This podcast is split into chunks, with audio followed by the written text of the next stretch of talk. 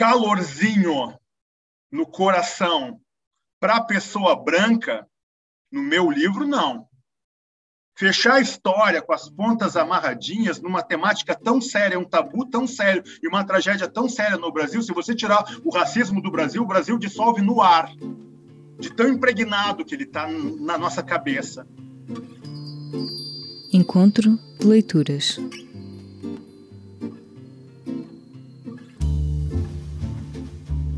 Em maio, reunimos o um encontro de leituras para falar sobre o romance Marrom e Amarelo do escritor brasileiro Paulo Scott. Todos os meses escolhemos os melhores momentos do encontro de leituras para esse podcast. Eu sou Eduardo Sombini, da Folha de São Paulo. Eu sou Isabel Coutinho, do Público. Publicado no Brasil pela Alfaguara em 2019 e em Portugal em 2020 pela Tinta da China, Marrom e Amarelo chegou este ano, na tradução para a língua inglesa, à lista de semifinalistas do muito conceituado International Booker Prize. O autor Paulo Scott juntou-se aos leitores do Público e da Folha de São Paulo a 10 de maio para nos falar da sua obra. Comecei por lembrar a última visita de Paulo Scott a Portugal. A última vez que vi o Paulo foi no Festival Fólio. O Paulo esteve cá, em Óbidos, e tinha ao seu lado Jefferson Tenório, que já foi nosso convidado, já escolhemos o livro dele aqui no clube. Vocês conhecem-se, não é? Como é que vocês trabalham sendo os dois escritores da mesma zona? Olá a todas e todos, obrigado pelo convite. Muito bom estar com vocês aqui para essa conversa.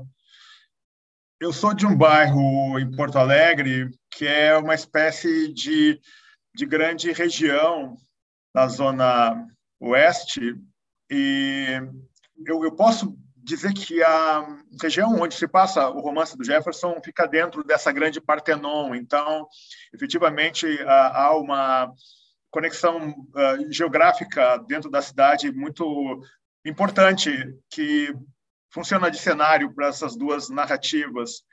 Então, há uma atualidade. Eu penso que a questão do racismo é enfrentada dentro de uma, como eu disse, atualidade, contemporaneidade, que não remete, digamos assim, a construções e referências culturais de outros momentos do Brasil. Então, penso que esses dois romances eles lidam do agora para o futuro, de maneira que as tragédias operadas dentro dessas duas narrativas, elas de alguma forma, elas são tragédias que envolvem afeto familiar, identidade e a violência que acaba perpassando a narrativa é uma violência, digamos assim, disseminada num contexto que não é apenas local daquele bairro ou daquela cidade no sul do Brasil, extremamente racista, mas é um espectro cultural que reflete toda uma condição ética brasileira e fiz a preparação do romance dele, como ele também fez a leitura crítica do Marrom e Amarelo, fiz a apresentação do romance dele aqui no Brasil, que eu não sei se foi replicada na edição portuguesa, e a indicação dele para a Companhia das Letras também foi iniciativa minha. Então, de fato, nós temos essa conexão dentro dessa dialética não, não nessa dialética, né, mas esse encontro, né, essa, essa co-abordagem desse cenário, já que as temáticas são diferentes. Né? O livro dele trata do abandono, o meu livro trata do retorno e da raiva. Muito bom. É, você falou agora do, do racismo no Sul, né? É, eu fiquei pensando no que você tem dito ultimamente, que a crítica estrangeira entendeu o livro de um jeito diferente da crítica brasileira, né? Você atribui isso ao fato do Brasil não conseguir é, elaborar os traumas do racismo. É, você pode falar um pouco sobre isso, né? O que, que você tem percebido da recepção fora do Brasil e dentro do Brasil, né? Porque o livro tem sido muito lido fora do Brasil, é muito elogiado, é, mas com essa diferença, né? Bom, meu caro, já que estamos falando com uma audiência que é também portuguesa, é importante eu dizer que o meu romance lançado em Portugal, O Habitante Irreal, ele é um romance também que teve uma percepção por meio da crítica de leitoras e leitores portugueses diferente da crítica média porque, claro, sempre tem abordagens mais profundas, uh, mais extensas. Então, eu, eu, de maneira alguma, coloco a leitura estrangeira como melhor do que a brasileira. Eu estou dizendo, ela é diferente. Ela uhum. tem uma repercussão afetiva diferente. E em Portugal, as interpretações da tragédia indígena dessas comunidades, no caso do protagonismo do, do romance, não é uma indígena adolescente guarani próxima a Porto Alegre, portanto, né, uma tragédia muito localizada no sul do Brasil. Houve uma percepção muito forte, digamos assim, desse papel de quem invade e de quem é invadido, sabe, em Portugal. Então, é, o que acontece com Marrom e Amarelo, agora lançado, é interessante porque Marrom e Amarelo ele não repercutiu em Portugal como habitante irreal repercutiu, sabe? Talvez pelo momento do país, eu não tenho como explicar isso. Enfim, ele não gerou um debate como o habitante gerou, mas uh, no caso específico agora do lançamento do livro no mercado americano e britânico, eu percebo, uh, veja que coisa interessante, eu tenho mais do que o dobro de resenhas em veículos de imprensa do que foi possível perceber de resenhas sobre o livro no Brasil. E resenhas mais extensas e muito voltadas à linguagem. E isso é uma coisa muito interessante, porque a minha escrita, tirando o meu primeiro romance, que é o Voláteis, que foi relançado agora pela Alfaguara, os meus romances, eles são muito trabalhados em cima de um ritmo, de um ruído, sabe? Eles não têm uma estrutura exatamente redonda, sabe? Bem formatada, sabe? Tem momentos de dissonância, como é aquele capítulo da comissão, e se aproxima muito. Veja que loucura, porque eu fui ler há dois meses atrás esse romance Autobiografia de um Ex-Homem Branco, tem uma parte desse romance, que é um clássico norte-americano, é um clássico estadunidense, que se passa dentro de um vagão. E é quase, sabe, a mesma sintonia desse capítulo da comissão dentro do marrom e amarelo. Então, o que eu percebo é que o Brasil, como acontece com as colônias na América, nós normalizamos a violência e nós normalizamos a nossa tragédia e afastamos, deslocamos as lentes de percepção dessa tragédia quase como uma estratégia ética de sobrevivência, optando por uma sanidade doentia que marca o Brasil. E curiosamente só nos últimos 15 anos, muito graças a uma a um aprofundamento de leitura, uma maturidade que é conduzida pelas mulheres negras que chegam ao espaço acadêmico, porque nós não chegamos nessa maturidade sem a presença desses corpos, vozes e, e mentes né, de pessoas negras no espaço acadêmico, nós percebemos justamente o quão o Brasil,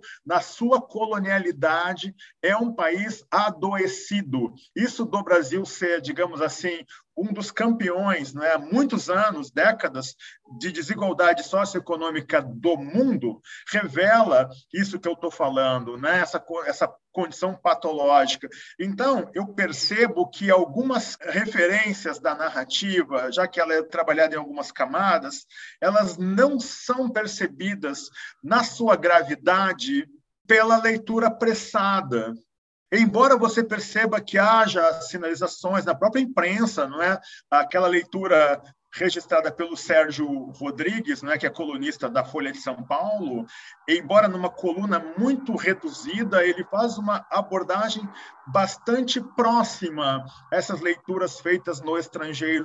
Isso eu percebi na minha trajetória quando eu saí do Brasil nos anos 80 para morar na Europa, foi quando eu entendi o Brasil de verdade, sabe? Você retorna para o Brasil e você retorna com aquele olhar estrangeiro e você percebe, caramba, isso aqui está muito errado, sabe? É inadmissível que uma elite, 1%, controle um país que é um país nascido para ser uma superpotência, mas isso não acontece.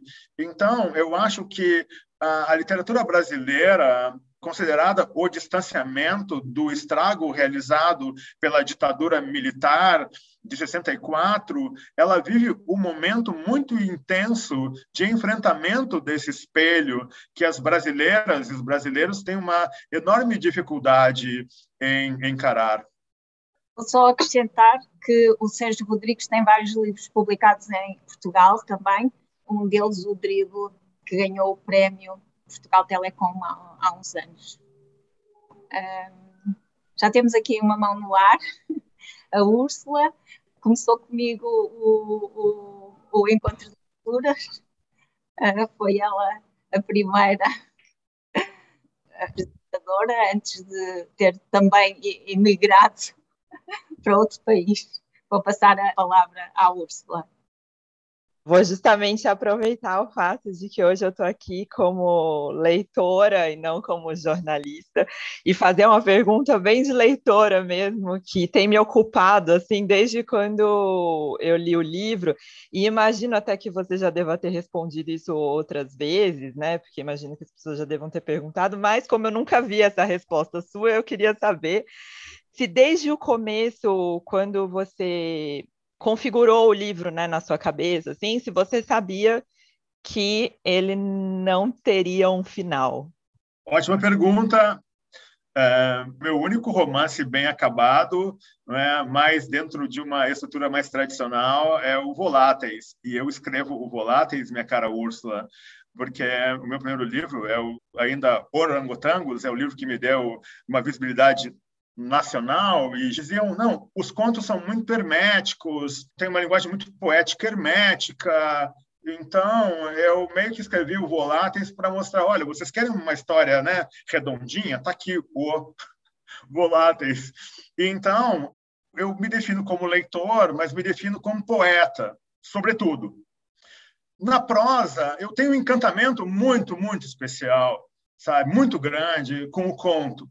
Então, eu penso que no século XXI, superado todos os cânones do século XX, eu imagino que propostas como de escrita como a minha, de ruído, elas são, digamos assim, aceitáveis em face da velocidade das comunicações e percepções. Eu jogo muito na percepção e na releitura, Úrsula eu jogo muito na perspectiva do desassossego. Como leitor, eu gosto muito de romances que deixam, ao final, o desassossego.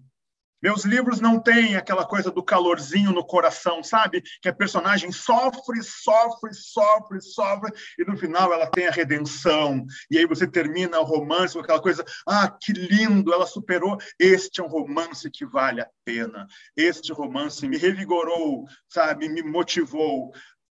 Eu, Paulo Scott, nos meus livros tenho essa opção do desassossego no final, o que não impede defendendo aqui, não deveria, mas acho importante, em respeito ao afeto, à generosidade da leitura, ao, ao interesse e à interlocução, colocar que acabar o romance com Roberta dormindo no banco de trás é muito mais potente, porque ela é o futuro.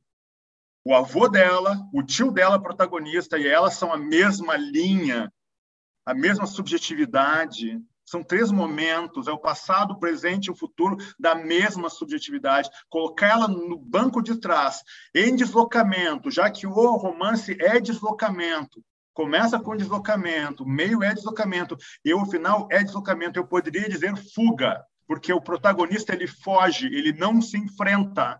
Ele cria essa mítica né, dele, um homem corajoso, enfrentando, e maquínico, mas ele, ele casou com a raiva e ele fugiu dele, fugiu da família, do bairro dele. Então, o livro acaba com uma fuga, mas uma fuga em direção a um futuro, a uma conciliação, a um pós-retorno. Então, tem um final, não é um final aberto. A questão que muito me perguntam também, então, poderia ter o livro de Roberta? Poderia. Eu até pensei num livro de Roberta, como tem no final do Habitante, um capítulo especial em que ela, já jornalista, enfrentaria numa audiência pública o delegado.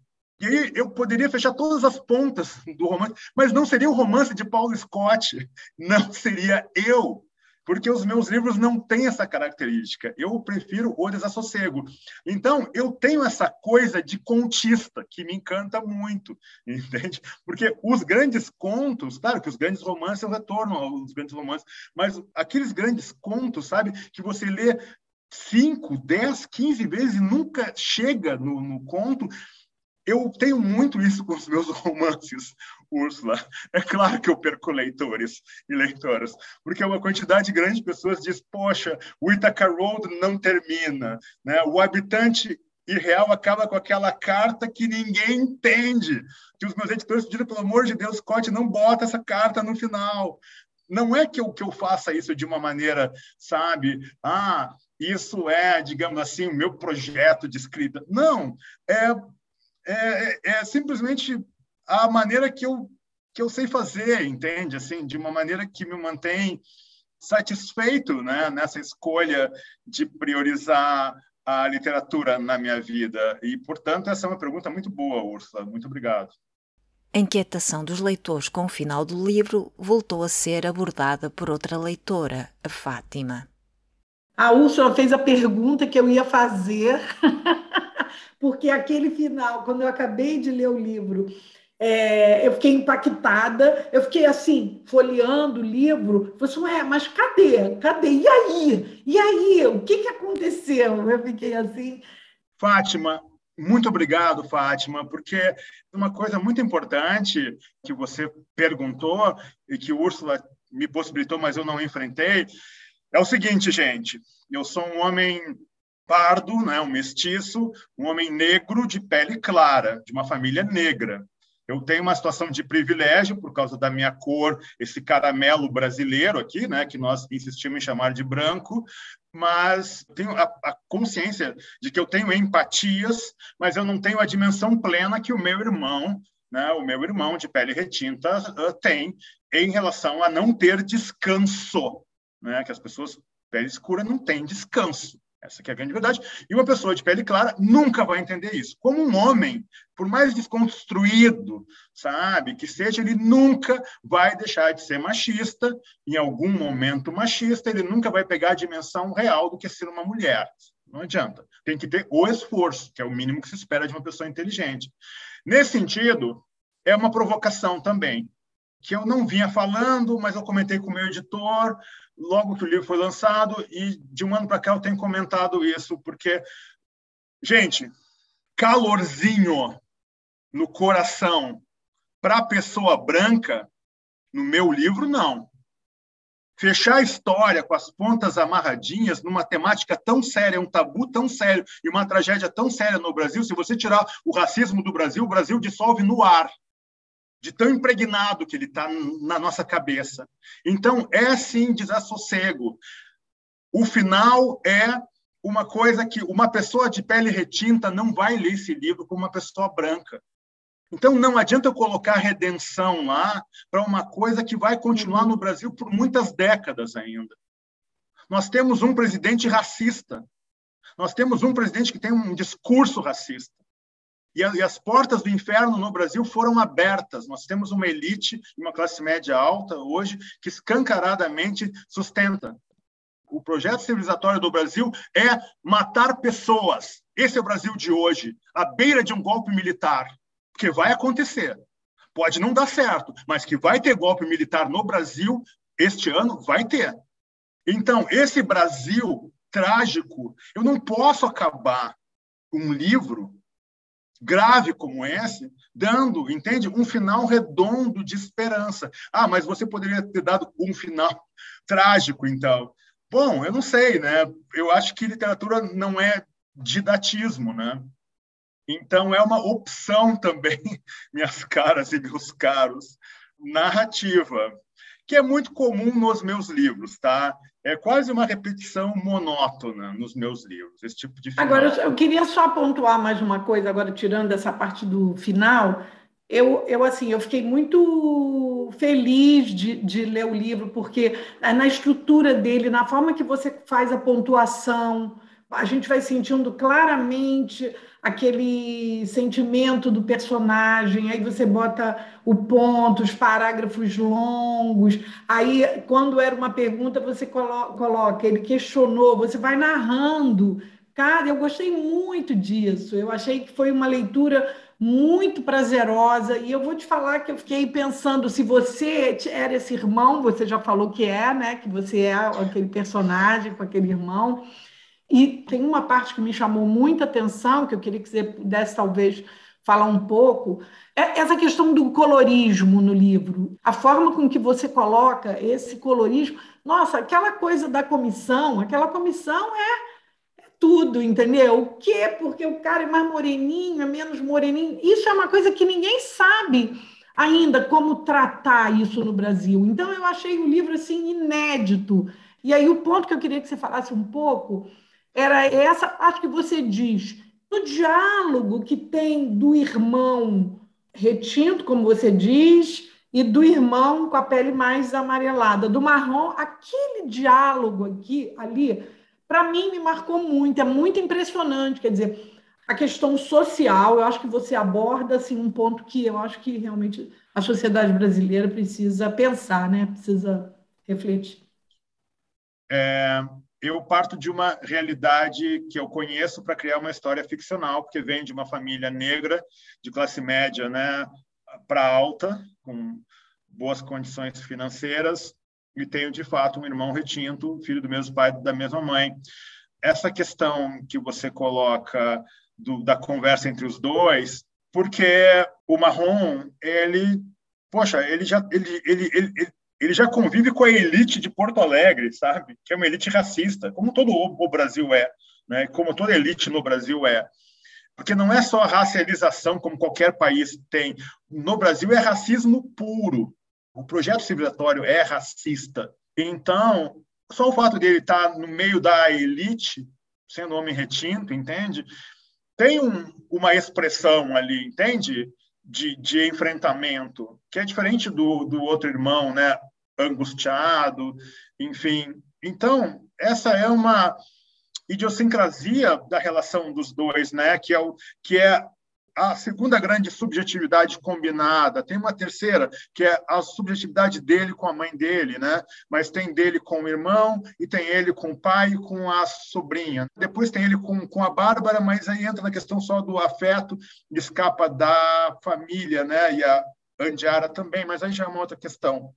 Então, me parece que esse jogo da não obviedade é uma questão importante, porque esse é o primeiro livro narrado no Brasil e na América, assim, de alguma repercussão, muito menos do que os clássicos estadunidenses que eu mencionei aqui, né? Tem a Marca Humana do Philip Roth, né? Que é clássico, né? Até virou filme lá com Anthony Hopkins fazendo o papel do negro que se passa por judeu, quando na verdade ele era um homem negro. Brilhante atuação dele, por sinal.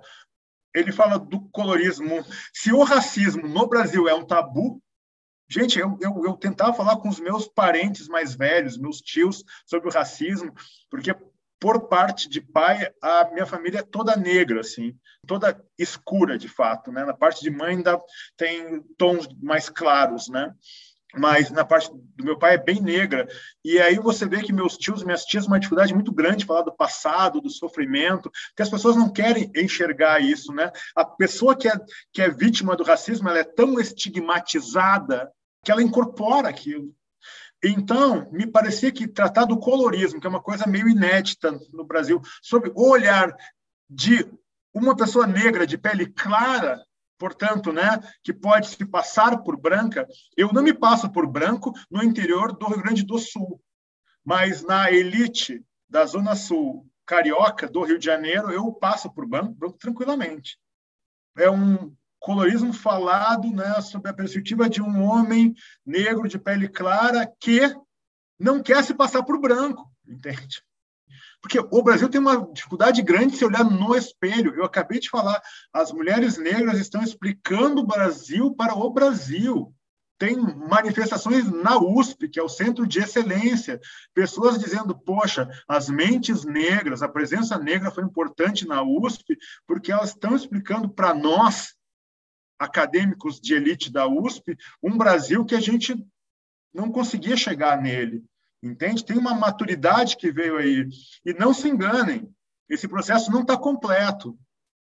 E o futuro no Brasil é inteligência indígena massacrada, enfim, mas você só vai criar uma nação e um projeto civilizatório. Eu que venho do direito, eu trabalho muito, né, o direito positivo, o direito posto, né, o direito natural, o direito pressuposto. Caramba, o nosso direito, nós somos tão marcados pela colonialidade que o nosso direito natural não é nem brasileiro. Ele é europeu, é ridículo. As faculdades de direito do Brasil são ridículas são ridículas, não tem outra palavra, porque nem para se debruçar, sabe, para uma construção mais, claro que, que isso é um movimento que vem acontecendo lentamente, mas o direito ele é muito lento, né? Não é de graça que a, que a linguagem da psicologia, da psicanálise, a linguagem da história, a linguagem da sociologia olha para a linguagem do direito e diz, poxa, né? Essa linguagemzinha aí tem problemas, porque ela é lerda, ela é limitada, sabe? Ela é meio lesadinha. Esse é o direito em qualquer país, né? Em qualquer país, mas aqui no Brasil mais ainda. Então você percebe que essa complexidade ela só pode ser escrutinada de uma maneira profunda hoje nesse Brasil doente pela lente da arte, pela linguagem literária, além do limite estabelecido pela política e pelo direito. Só para pegar duas possibilidades aqui. Vocês percebem como essa dinâmica ela é, digamos assim, pela mediação, pela leitura, que é o que está acontecendo aqui, uma possibilidade de entendimento mais maduro do país? Né? Então é isso. Muito obrigado pela pergunta. Bom, passo a palavra agora então para Joana Coloma. Joana, fica à vontade para fazer a sua pergunta. Boa noite. Boa noite a todos. Boa noite, Paulo. Estou a adorar. A minha questão é muito simples. É, é só, eu tenho curiosidade em saber se tem alguma rotina ligada à escrita. Como é que é habitualmente o seu dia a escrever? E se é algum ritual, algum, não sei, algum hábito específico? Joana, muito, muito obrigado pela pergunta. Sabe, eu não tenho método nenhum nenhum, sabe? O Paulo Scott do ano passado não é o mesmo Paulo Scott desse ano, não vai ser o do ano que vem. Eu, de certa forma, larguei tudo, né? Minha, a minha vida de professor de direito tributário e direito econômico e uma vida de advogado de empresa, né? Justamente para poder saber quanto eu valia como escritor. Então, eu já tive muita chance para me conhecer, saber se eu tenho método, se eu tenho uma rotina. Eu não tenho nada disso, sou muito bagunçado, sou muito indisciplinado. Só uma coisa que eu repito nos meus livros, nos meus processos de escrita de romance, com conta diferente, com a poesia também, é que os meus romances, eles eu sempre construí eles a partir de uma personagem, sabe, de um perfil, né, pelo qual eu me apaixono e em torno dele, desse perfil, eu monto a narrativa.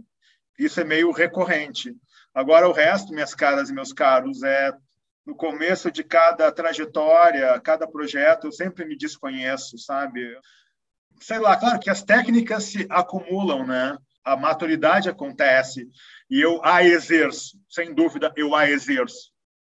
Mas não tenho uma metodologia. Eu sou bem bagunçado mesmo. Bom, eu vou passar a palavra agora então para o Daniel. Daniel, boa noite, seja bem-vindo. Boa noite a todos e todas. Boa noite, Paulo. Para mim foi um grande, uma grande emoção ler seu livro. Como falou a Fátima, é um livro muito bem escrito, eu gostei muito de ler, como narrativa foi estupendo. E ideologicamente eu também gostei muito, me identifiquei muito com as coisas que você falou, concordo com aquela comissão em Brasília, é, aquilo é monumental, aqueles diálogos são, são fabulosos. Agora eu gostaria de falar uma coisa meio prosaica, mas que eu gostei muito do seu livro, Paulo.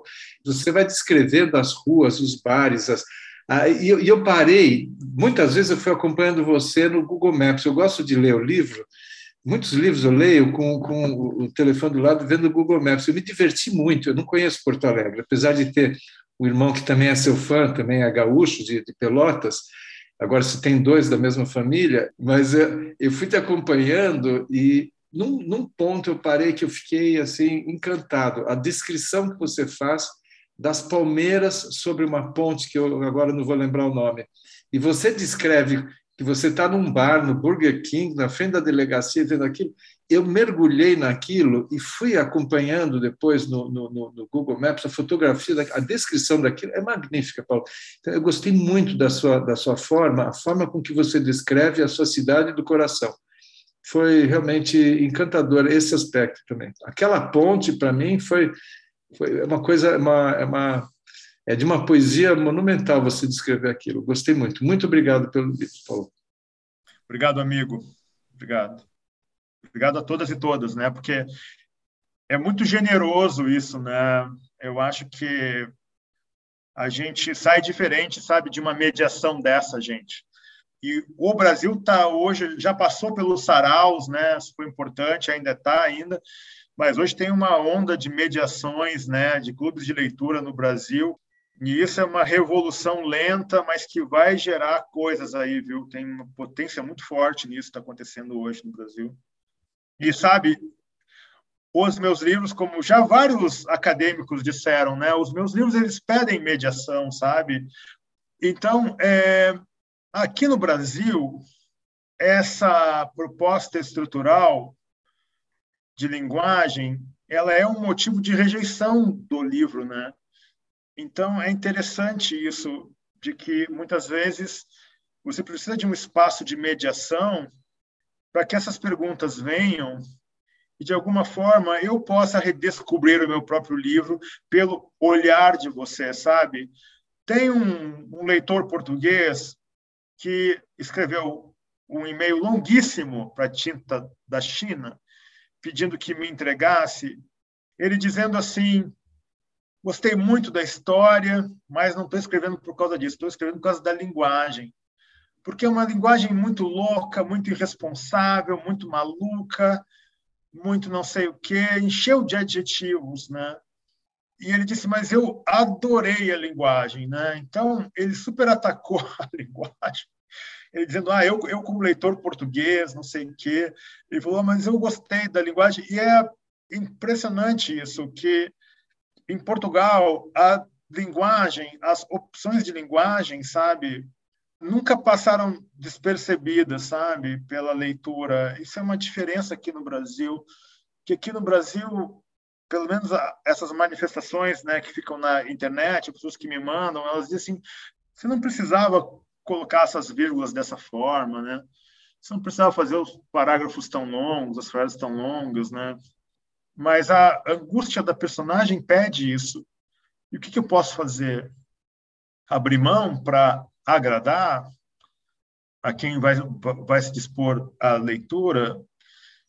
Então, essa percepção da linguagem, que nos contos é tão essencial, né? tão essencial, é interessante esse tipo de oportunidade de reflexão, e essa questão de determinar os lugares, meu caro amigo, isso é muito uma opção estética minha mesmo, sabe? A gente lê os romances estrangeiros em que a geografia não é poupada, né? E nós amamos os romances estrangeiros, mesmo sem conhecer a cidade. Então, aquela espacialidade, no caso do marrom e amarelo, ela é cometida a partir da intenção do retorno, você percebe? Porque essa espacialidade é a espacialidade desse olhar que retorna. E o deslocamento dele na cidade não é gratuito, né? Quando ele vai no bar Guitarreiro, que é uma homenagem ao inventor, né, do samba rock aqui no Brasil, que é gaúcho, né? E tem esse apelido do guitarreiro, é um bar que não existe, né? E casualmente é bem nessa área que se passa o romance do Jefferson, né? Na São José, e que é a Grande Partenon. Então tem uma opção nessa na manipulação, no gerenciamento dessa espacialidade. Então fico feliz que você tenha gostado, porque isso incomoda algumas pessoas, entende? Mas são riscos que quem escreve precisa assumir, né? Paulo, é, a gente tem mais uma pessoa aqui com a mão levantada. É, queria passar a palavra, então, para Manuela Costa. Manuela, boa noite. Fica à vontade para fazer sua pergunta. Eu queria dizer que também adorei a linguagem do livro. Gostei muito, achei que a linguagem, assim como ela está, nos dá a ideia de um protagonista que é uma pessoa séria, eh, que, que reflete, que pensa eh, mas ao mesmo tempo achei que essa personagem, embora estivesse raiva, era uma pessoa melancólica, silenciosa quase. Gostei mesmo dele, da, da personagem, e até fiquei com saudades quando acabei o livro, fiquei mesmo com saudades. Além disso, a, a questão de, do passeio, de, de, dos sítios, dos locais para onde ele, ele andava, fez-me lembrar um escritor francês, que é o Patrick Mondiano, que também vai pelas cidades, vai dizendo os nomes todos. E quem conhece a cidade, eh, as coisas tornam-se muito mais uh, gostosas de ler. E quando aqui o Paulo fala o, da, da, cidade de Porto Alegre, eu por acaso estive lá um dia só. Uh, não, não me apercebi que a cidade fosse violenta, era impossível, não é? Mas uh, estive algum tempo. Uh, fui a Bento Gonçalves, à cidade, uh, e do que vi, apanhei um bocadinho no livro do Paulo. Adorei o livro, gostei muito e vou dizer a muita gente para o ler. Obrigada, Paulo Scott. Obrigado, minha cara. Isso que você fala é brilhante da literatura francesa, né? Eles não poupam essas referências geográficas, né? E eu tenho essa coisa, sabe? Porque eu eu moro em São Paulo e São Paulo, com toda a tradição e tudo mais, né? Você não vê São Paulo nem encostando no Rio de Janeiro, né? Que é super explorada geograficamente e veja o quanto a literatura criou aquele Rio de Janeiro que, que está lá hoje, né? O quanto a, o, a cidade do Rio de Janeiro deve a sua identidade, né? E a sua alma à literatura que falou das suas ruas, das é suas coisas. Então, uh, sendo porto-alegrense, eu não tenho como escapar desse dessa inquietação, sabe? De querer mitificar um pouco a minha cidade, um pouco né, nas narrativas. Uhum, uhum. A gente tem mais duas perguntas aqui. Você tem mais uns minutinhos para ficar com a gente, para responder rapidinho, ou você precisa. Eu vou tentar ser bem breve nas minhas respostas. Vamos às, às perguntas, que é o mais importante de tudo. Né? Muito obrigada, Paulo. E então passamos a, a palavra à Cidinha. Bem-vinda, Cidinha, saudades. Oi, boa noite. Eu tenho muita curiosidade de saber o impacto da indicação ao prêmio. Se você já sente que já abriu alguma porta no exterior ou, se, ou aqui mesmo. Boa pergunta, minha cara. As pessoas que conhecem o prêmio, elas disseram assim, Paulo, é, não importa se você vai ser finalista ou não, o impacto de ser indicado ele já é muito grande.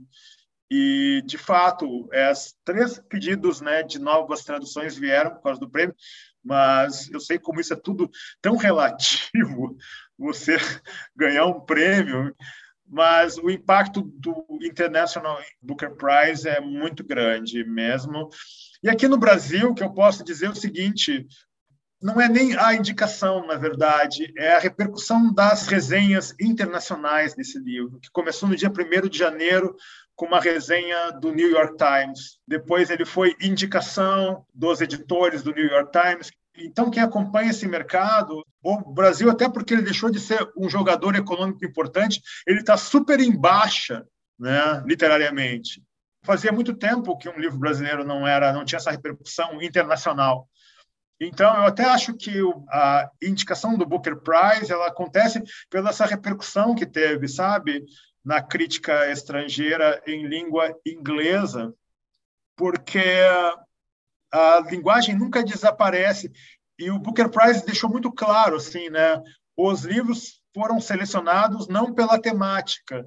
Essa comissão está privilegiando a linguagem, né? Isso foi muito forte nessa edição do Booker Prize. Então não foi porque foi questão do racismo, sabe? É porque teve a questão da linguagem. Eles deixaram isso muito claro, né?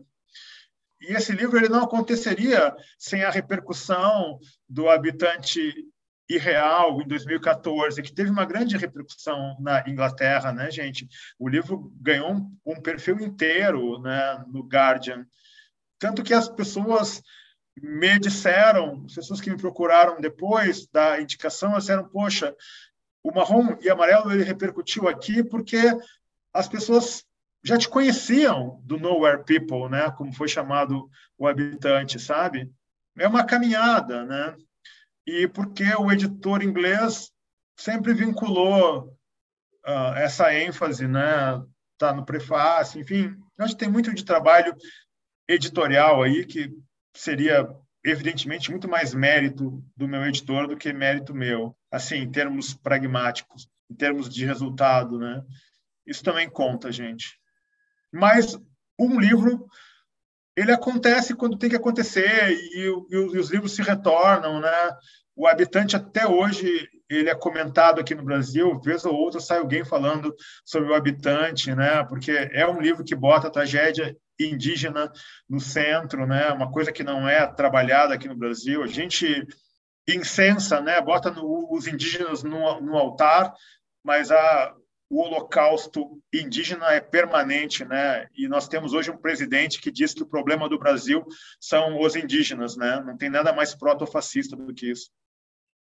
Eh, só para acrescentar que o, Habitante Real também está publicado cá em Portugal pela Tinta da China e já agora, Paulo, quando saiu o Marrom, o Paulo deu uma entrevista ao público e disse que nessa altura estava a escrever já um próximo romance sobre a agroindústria. Já foi há algum tempo?